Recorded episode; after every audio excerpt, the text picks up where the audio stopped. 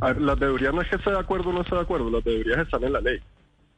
O sea, eso, eso es un tema que está de ley y cualquier ciudadano puede tomar una foto o grabar eh, un camión. Eso no es, no, es, no es el tema aquí.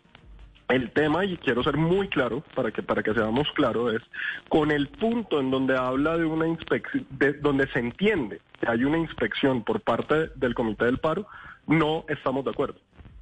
Por eso, ministro, pero manera- entonces, De la manera más clara. pero la toma gráfica para usted no es inspección. El hecho de que los del paro eh, tomen gráficamente eh, fotos, eh, hagan videos de la carga, para usted no es inspección, sino veeduría.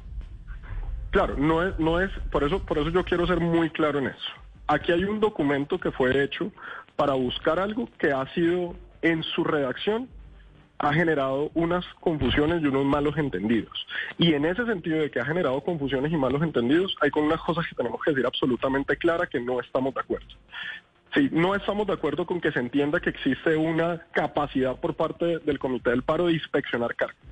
Lo que dice claramente, y en esa parte sí estamos absolutamente de acuerdo, porque además es la función constitucional, es que la policía haga inspecciones de las cargas que están saliendo del puerto como lo hace normalmente. Y eso no tiene ningún problema.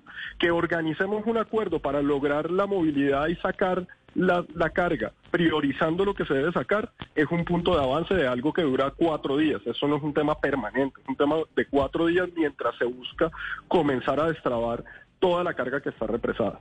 Pero con lo que no estoy de acuerdo, con lo que no estoy de acuerdo y con lo que hemos dicho claramente es que se entienda, y si se entiende así en la redacción, pues eso no está autorizado, no está autorizado de ninguna forma que haya algún tipo de inspección por parte de nadie diferente a las autoridades competentes.